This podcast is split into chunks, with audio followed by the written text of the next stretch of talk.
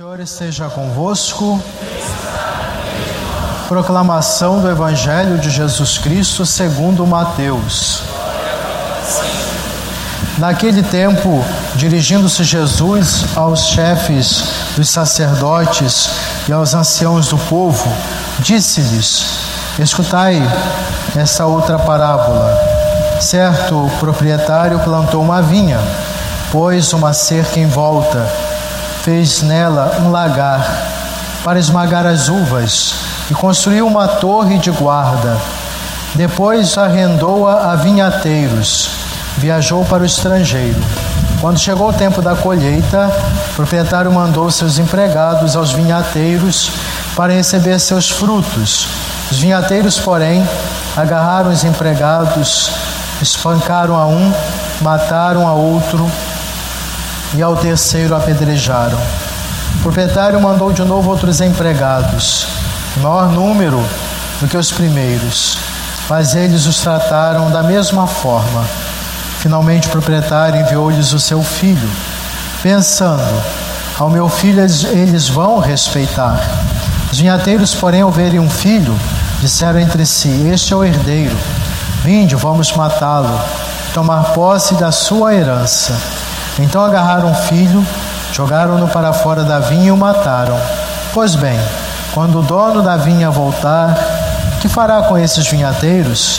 Sumos sacerdotes e os anciãos do povo responderam: Com certeza mandará matar de modo violento esses perversos e arrendará a vinha a outros vinhateiros, que lhe entregarão os frutos no tempo certo.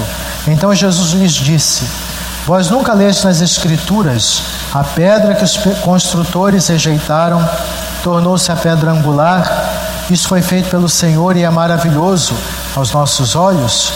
Por isso eu vos digo: o reino de Deus vos será tirado, será entregue a um povo que produzirá frutos. Os sumos sacerdotes e fariseus ouviram as parábolas de Jesus, compreenderam que estava falando deles, procuraram prendê-lo, mas ficaram com medo das multidões, pois elas consideravam Jesus um profeta. Palavra da salvação.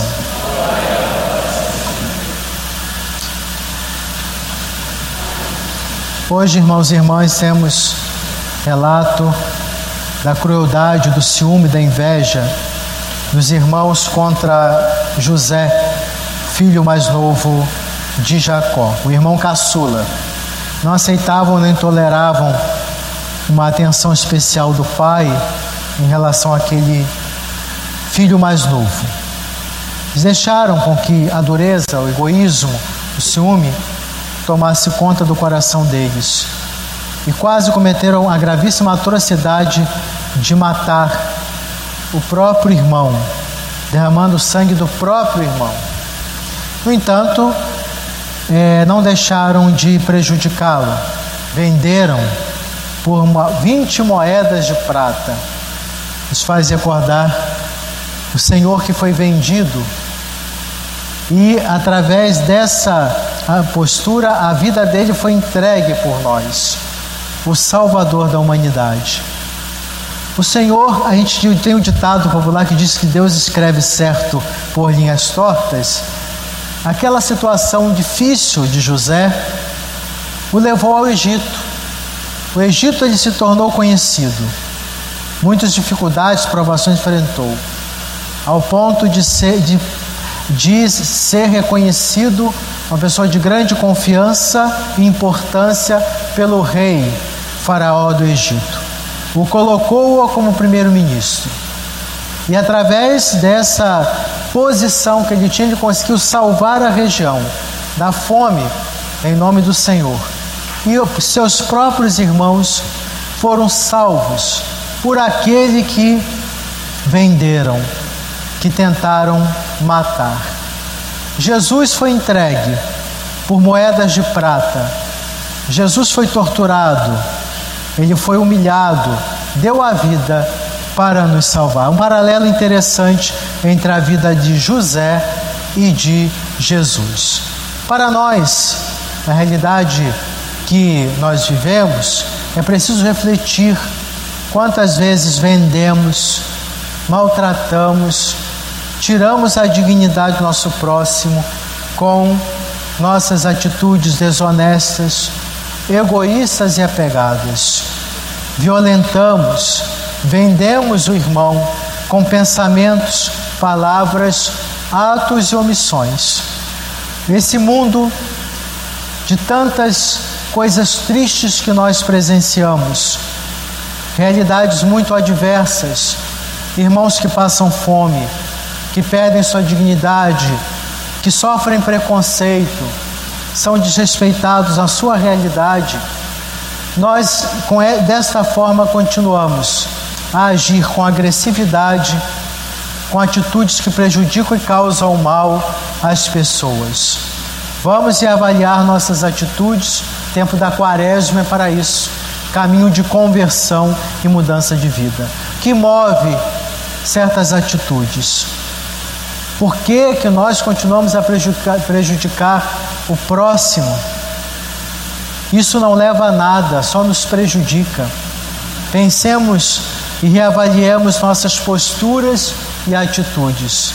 O caminho de conversão nos leva a ter um olhar de, de solidariedade, fraternidade, querer o bem às pessoas e não causar o mal. O Evangelho, na mesma reflexão, é apresentado para nós em forma de parábola pelo próprio Jesus. Um agricultor, o dono de uma vinha, que confia essa vinha a arrendatários, pessoas que tomam conta, que não são donas, mas se apropriam dos bens do dono e por ganância e inveja não respeitam aqueles que cobram os frutos da vinha em nome do dono. A parábola tem a sua reflexão.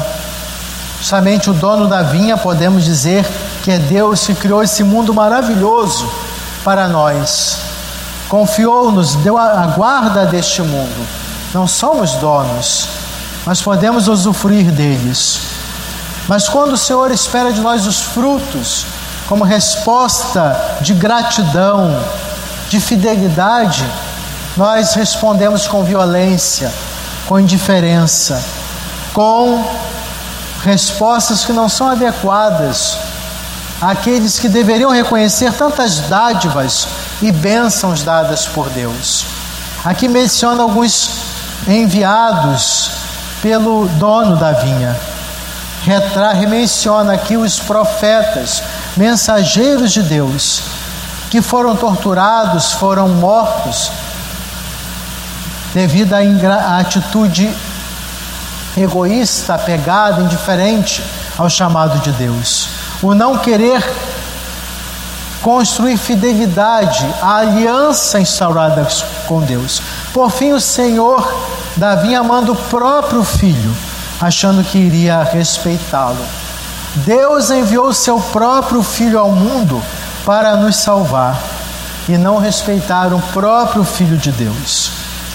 Hoje estamos nos preparando esse período quaresmal para celebrar a Páscoa, a entrega de Cristo, do Filho de Deus, por nós e a sua vitória. Para participar dessa mesma vitória dele, reavaliemos nossa caminhada. Esta parábola serve para todos, não só líderes, dirigentes, mas todos que de alguma forma são responsáveis por este mundo dado por Deus e são responsáveis em relação ao seu próximo. Engloba quase todo mundo. A corresponsabilidade na vida do irmão e esse belo dom de Deus que é a natureza. As coisas maravilhosas estão sendo destruídas pela ganância, pela prepotência e o orgulho humano. Que nessa quaresma, então, nos, nos convertamos para o caminho de Deus, mudemos atitudes, acolhamos os mensageiros do Senhor que nos alerta para trilhar o caminho do bem, de modo a não desrespeitar a vida, não desrespeitar a natureza, dom do Senhor.